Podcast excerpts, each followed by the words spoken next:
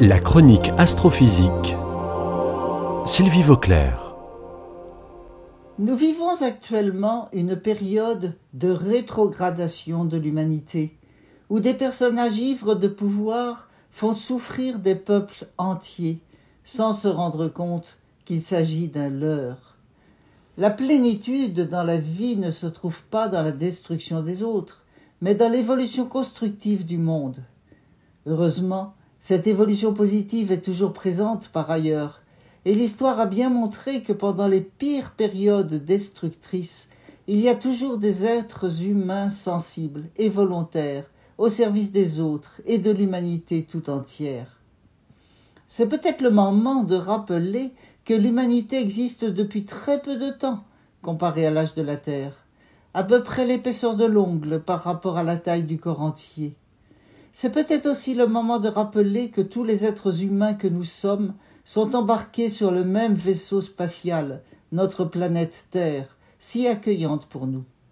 Il nous faut la préserver au maximum, mais il faut aussi rester à l'écoute de son évolution globale, qu'elle soit naturelle ou malheureusement aussi due à notre présence.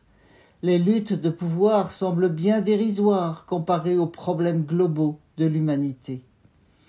De nouveaux calculs ont été effectués à propos de l'élévation du niveau de la mer au cours du temps, dans un proche avenir. Cette montée des eaux est due aux interactions entre les océans, la glace et les continents, le tout lié au réchauffement climatique. Les scientifiques tirent la sonnette d'alarme et alertent sur le besoin de s'y préparer.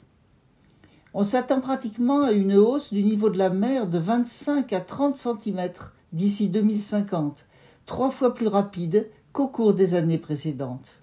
La ville de New York construit un mur pour protéger Manhattan des inondations récurrentes de plus en plus importantes.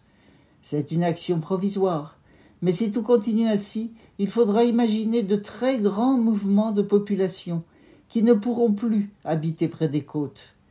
Espérons que tout cela se passera bien, dans un souci de cohérence, une compréhension et une participation de l'humanité tout entière. Pour cela, il faut que l'humanité prenne conscience de la réalité du monde et de son évolution, quitte ses œillères et retrouve globalement le sens de son existence.